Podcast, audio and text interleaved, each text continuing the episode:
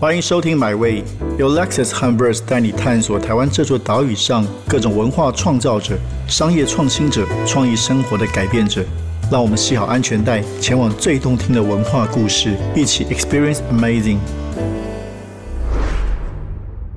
欢迎收听本集的买位。这个月我们在买位谈的是台湾策展的艺术，因为最近有很多的这几年啊，我想有很多大大小小的展览，从这个比较艺术性的、文创型的，甚至动漫的展览，已经变成现代台湾人生活的一个非常重要的部分。那这一次我们的客座主持人是知名的设计总监冯宇先生，担任我的客座主持人好伙伴。那今天我们的来宾是也是台湾这几年非常重要活跃的设计师跟策展人。那他现自己的公司呢？是集合创意，那自己同时身兼中华民国工业设计协会理事长。我们欢迎张汉宁总监，张汉宁理事长，吉米，大家哎，两位好，大家好，我是冯玉，铁哥好，冯玉好，我是吉米张汉宁。对，吉米，谈谈你的呃，我负责第一个问题，就简单问题，你这你的这这一切怎么开始的？你是怎么走上设计之路？应该是说这一切是怎么把路走歪了？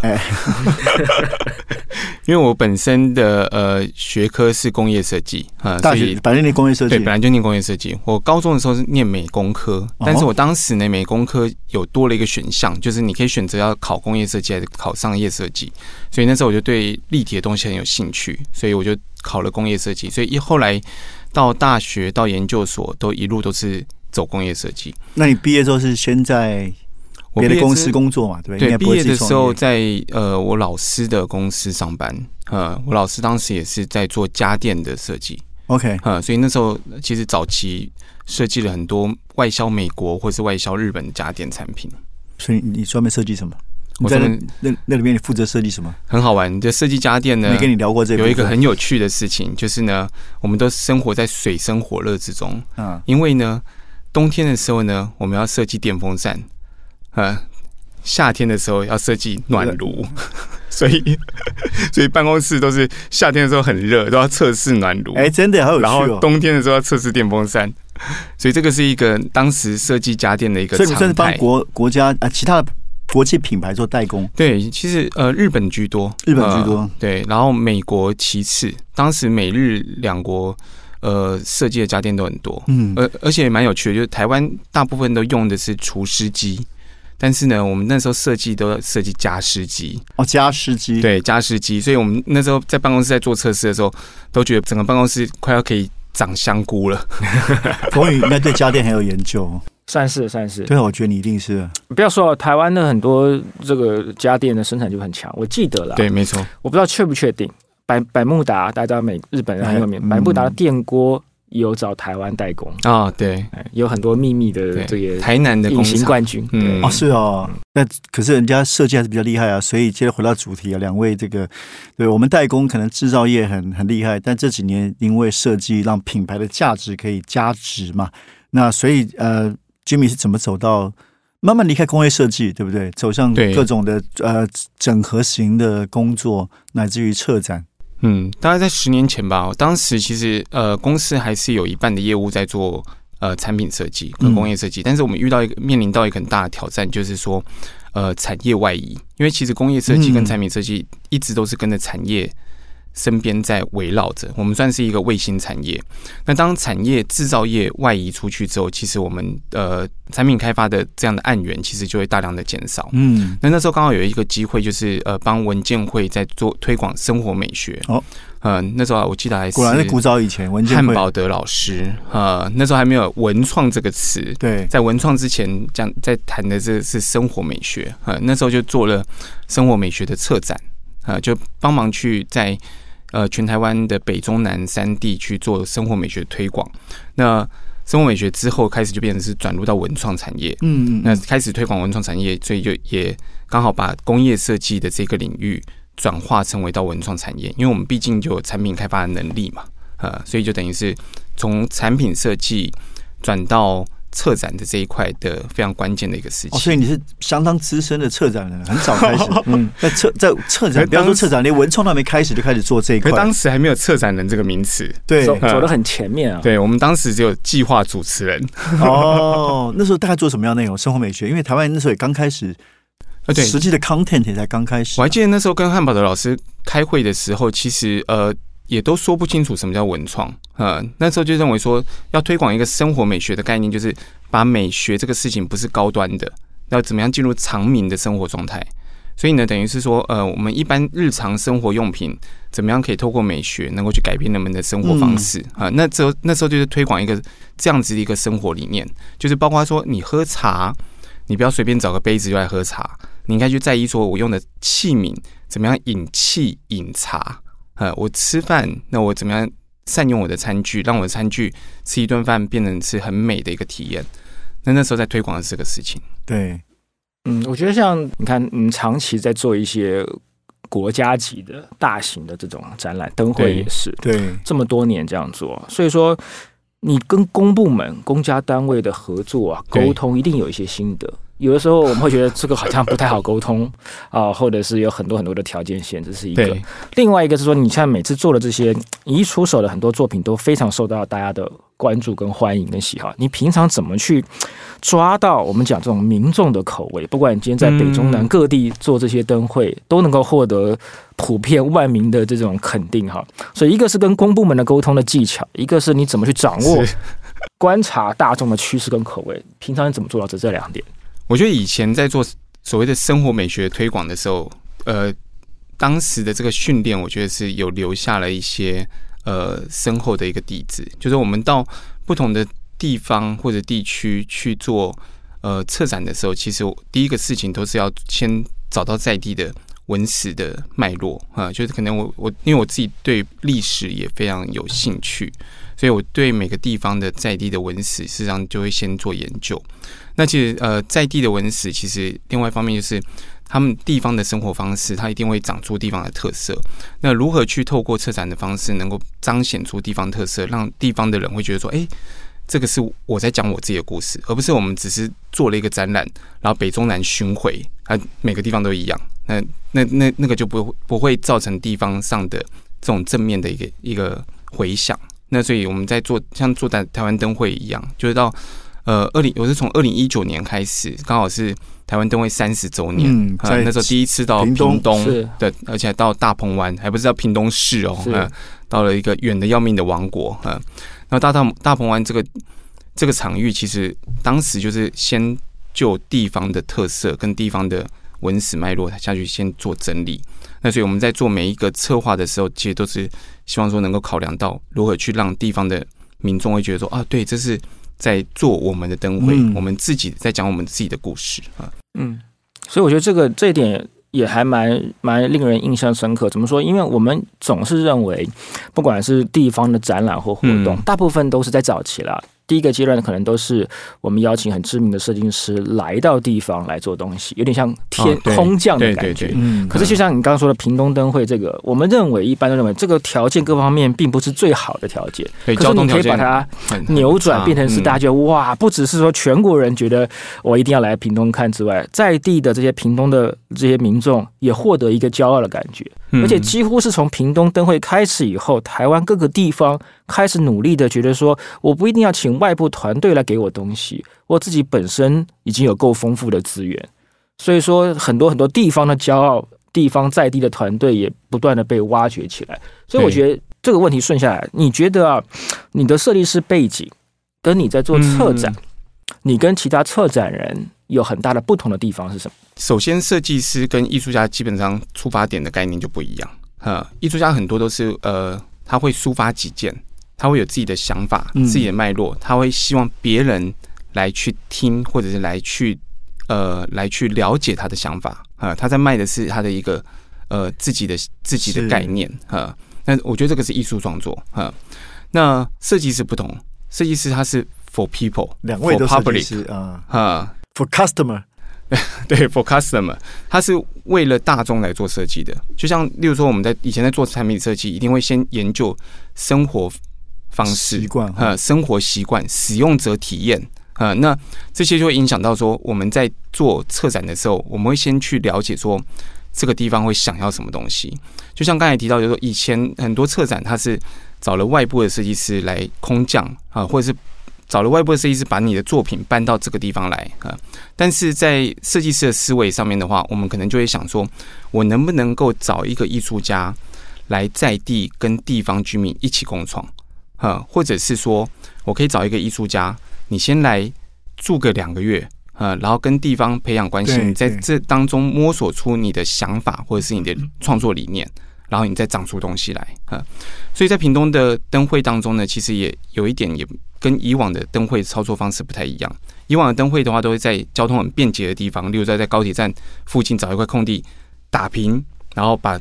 灯艺作品把它放进来啊。但是在屏东的呃大鹏湾的灯会呢，其实我们找了大概有三十几组的艺术家是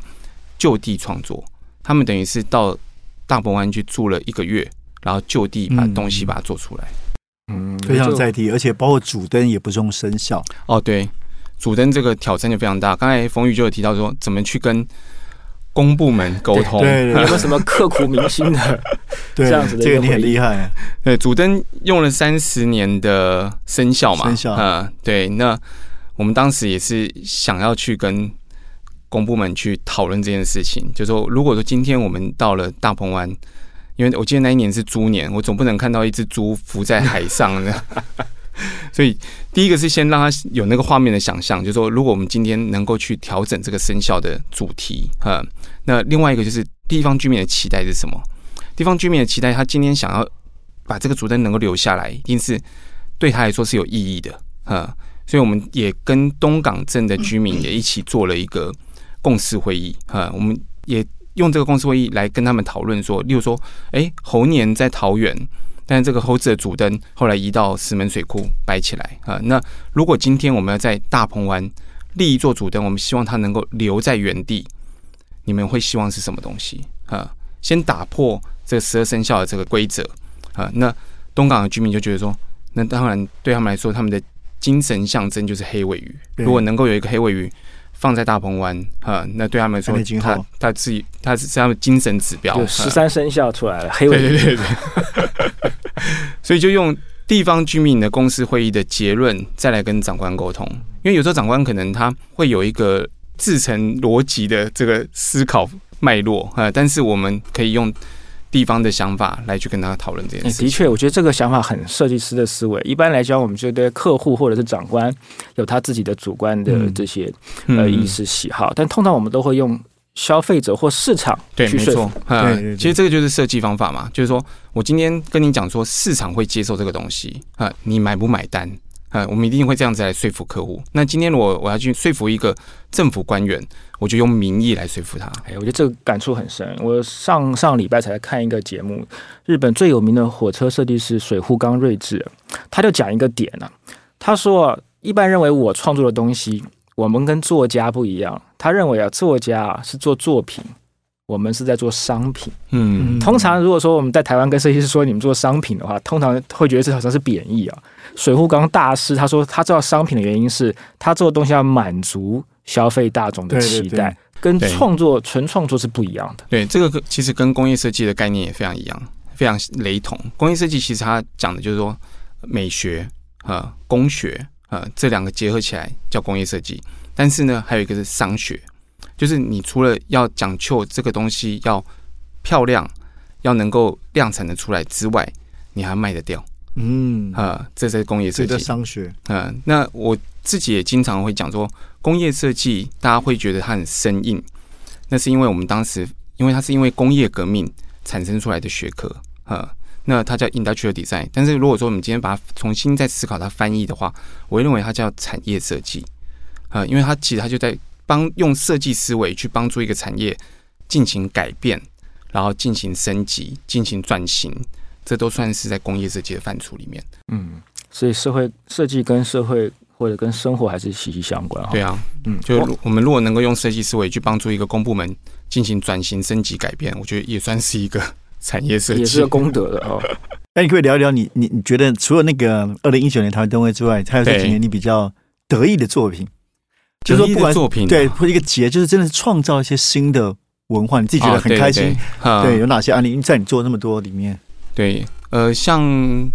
我们这几年有在北投做了这个纳凉祭，哦呃，复刻了一百年前当时呃在北投的温泉博物馆当时成立这个温泉会馆的时候，呃，那那时候其实日治时期就有这个纳凉季的诞产生啊、就是夏天鼓励大家去泡温泉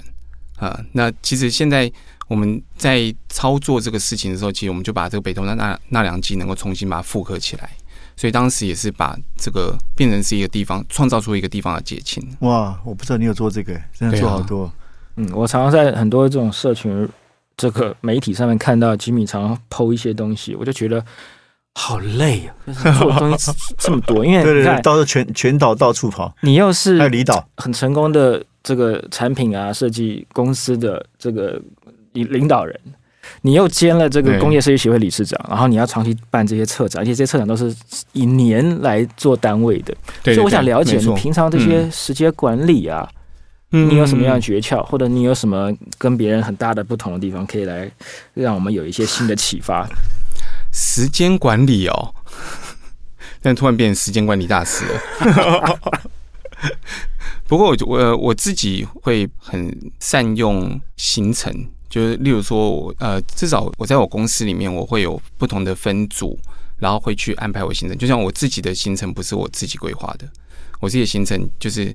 会每一周里面会有这个周会议，然后各组就会开始像填表一样帮我填课表，嗯，然后我就我就要按表操课。所以，我们的团队成员呃有专门做策展、专门做产品设计的嘛？有这样分哦分组吗？其实现在产品设计几乎在我的公司业务里面已经很少很少了，嗯，所以我有我才会讲说我的路一直走歪。嗯所以以策展这些，对，现在基本上都是执行政府计划，然后跟策展为主。那你觉得有如果有朋友想要加入你们的话，你会觉得有具备哪些条件的人是你很想一起工作的？呃，我一直认为说策展其实是一个复合式的设计，呃，所以呢，复合式设计就等于说我们在设计的领域当中，其实已经没有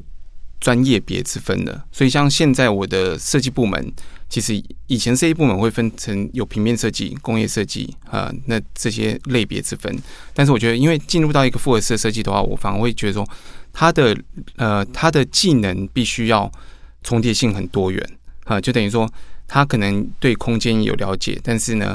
呃，他要很善于去跟不同领域的人一起合作。所以在现在目前我的呃设计部门里面，就变成说，呃，虽然各自都有专精，但是我们不会再去做部门上面的分类，呃，大家必须都要合在一起来做事，所以它的整合性跟包容性就必须要很很好。嗯嗯嗯。哎、我问一个严肃的问题啊，因为刚刚我们刚选举完嘛，哎，对我们会发现说，世代啊，每个世代价值观真的都不一样。嗯，你看，就想象一个小朋友，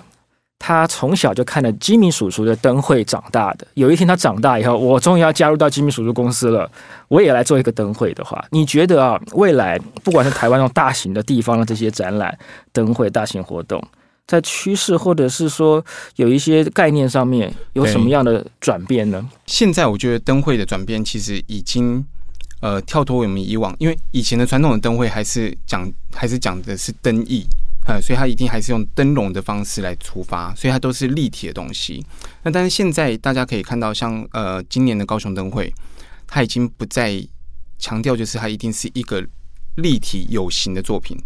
它已经变成是在做光环境的。嗯，它它会搭配着整个港口、整个建筑物，然后整个，例如说呃广场啊、呃那包括它的的桥面啊、呃然后全部去用布灯的方式，然后去跑一个光环境啊、呃所以它已经变成是一个光的展演。那这个改变，其实我觉得在接下来的未来的灯会，其实都会有这样的趋势存在，就是说你很难再去看到所谓的实体的作品，它可能会跟在地的建物、在地的场景来一起来做结合，就不是说有一个精神象征，而是发散了，对。以光不是灯的这点概念，是用光线这个概念来做对，用光线，然后跟你的可能你本身城市里面就有的景色来去做结合啊。像例如说，我也可以跟大家透露一下，就是明年的台湾灯会二零二三年。二零二三年嗯。台湾灯会会回到台北，对。啊，那这也是暌违二十三年之后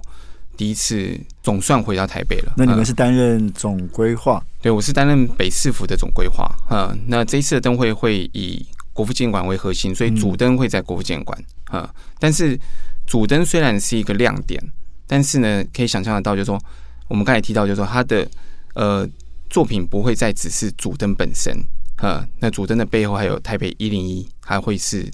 这个最大的灯啊。它主灯的旁边会是台北市政府的建物，那台北市政府也会点亮。它会变成是最大的灯啊，所以一个是最高的灯，一个最大的灯，所以这这些作品整个场景会跟主灯一起联动展演，所以它它会变成是一个像剧场式的形式，在整个城市里面蔓延，它不会单一作品来去做演出。哦，那非常精彩，没有大巨蛋哦。嗯，对我刚才本来想说讲说，哎，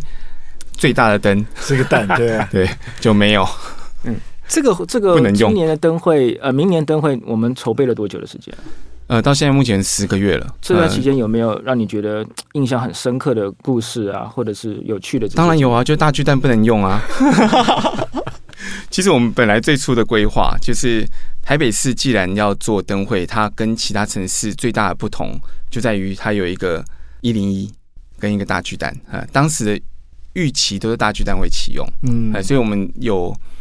有一些展演其实是设计在大巨蛋的里面啊。也希望说，诶，就灯会第一次把大巨蛋打开，让大家能够进去看一个四万四千人可以容纳的一个室内场域，其实那个是很震撼的啊！甚至我们还有规划，就是让无人机在大巨蛋室内这个飞行展演啊，但是这个都因为都不行啊，对，都不行，所以遇到最大的的挑战就是最大的变化就是这个事情。所以你看，你做了这么多年的灯会啊。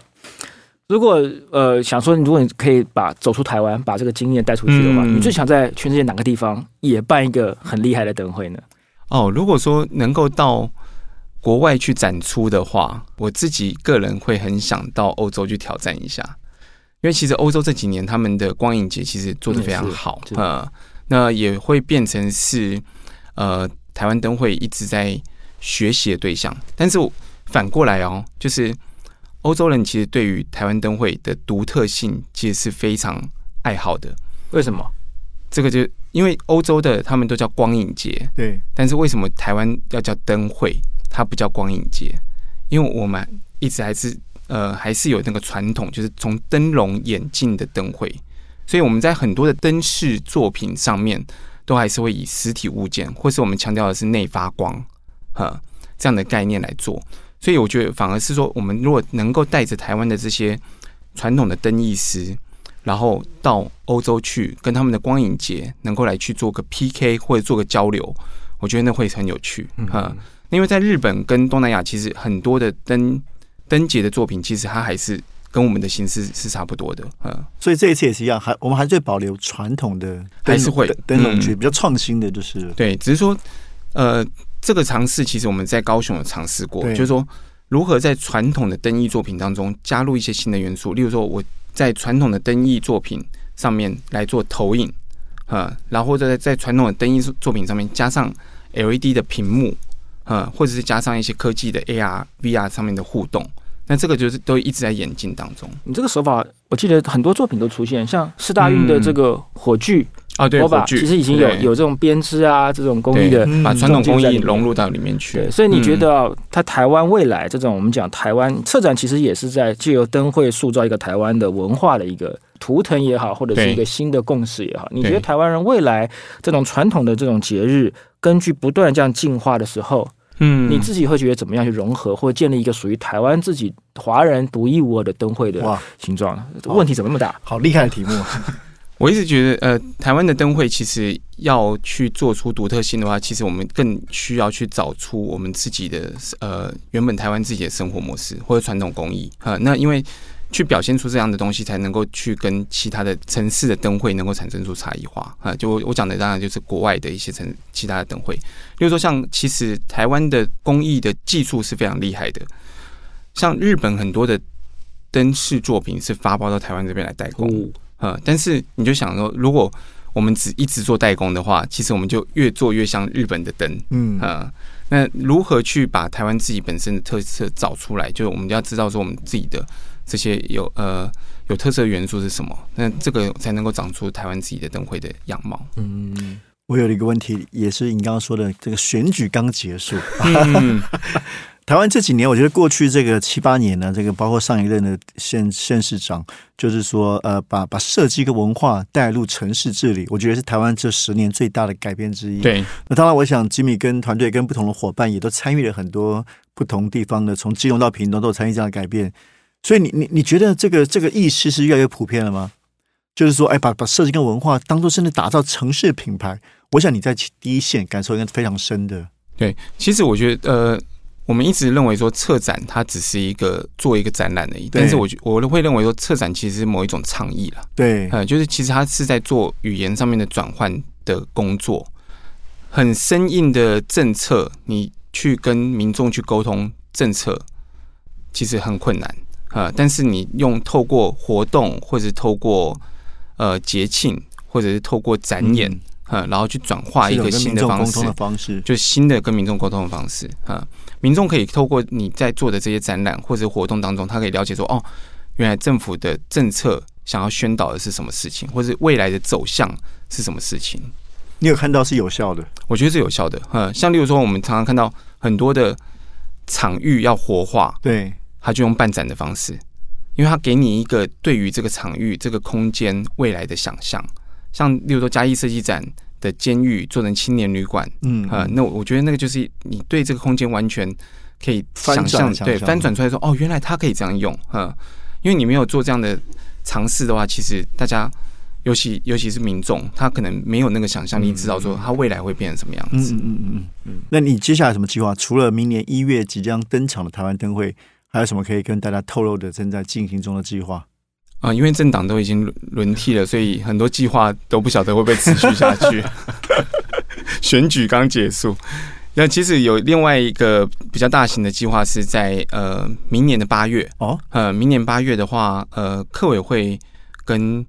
桃园市政府会合办一个世界客家博览会，呃，那这个也是蛮大的一个你们个。有参与哪一部分？也是总体的规划？我目前是负责总营运，就是呃，就是呃，协助桃园市政府来做总规划。所以这个这个是不只是台湾啦，我相信台湾的客委会也希望这个全世界的客家人对对对，都可以看到台湾客家文化的不同的样貌。那比如这个题目，你自己是客家人吗？我自己不是客家人，那你怎么去进入这样的一个题目？对一定有你的工作方法。对，所以我们呃，基本上我们有很多的客家的顾问，对，就是当然客家顾问也不代表他就是客家人，呃，就是那学有专对，精啊。就就所以呃，所以等于是说，我们呃还是有很多非客家人的呃专家在里面来去进行这些工作啊、呃但是还是有许多的客家顾问，就是他不管是针对客家的温室，尤其是像这一次是世界客家博览会，所以他更在意的是如何去研究世界其他国家的客家的这些呃族群，他们在当地长出什么样的新的文化脉络。像各位可能都不会晓得，就是雷鬼音乐是客家，哎，哎，哎，这个这个就很难想象吧？茶我知道，雷鬼也是。对，雷鬼也是，对，嗯 为什么？从雷茶到雷鬼，为什么是雷鬼从这个牙买加来的？为什么跟客家有关？因为当时的客家的这个分支其实就有到牙买加去，呃，哦他在当地建立了这个新的这个生活方式、新的聚落，然后他们的生活方式去影响了当地的音乐，所以产生出雷鬼的音乐。所以我们从南岛已经延伸到中南美哇，这个洲那边了新知识。对，中南美洲也有客家，嗯，所以这也是我这一次在呃做这个客家博览会的时候，呃，发现了很多很新新奇的议题啊、就是很难，我们很难想象，就是哦，原来全世界各地都有客家的分布，而且那个客家跟我们想象的样貌完全不一样啊、就是各种人种、各种生活方式都有。啊，最后我觉得我是，我觉得吉米刚刚讲那一句话很棒啊，就策展其实是一种倡议，对。哦，其实也是一种跟民众沟通的方式，它并不只是在一个空间里面玩一个展览这样，其实很多的很多种的可能，很多种的意义。对，那所以今天非常感谢我们中华民国工业设计协会理事长以及集合创意整合总监张汉年经理来到我们现场，跟大家分享他策展的经验和背后的很多的心法。那也谢谢我们客座主持人冯宇，那期待下一次再跟大家见面，谢谢。谢谢大家。这趟旅程已经到站了，感谢你的收听，也让我们一起期待下趟旅程的风景。别忘记订阅买位。本节目由 Lexus 和 Verse 文化媒体联名出品。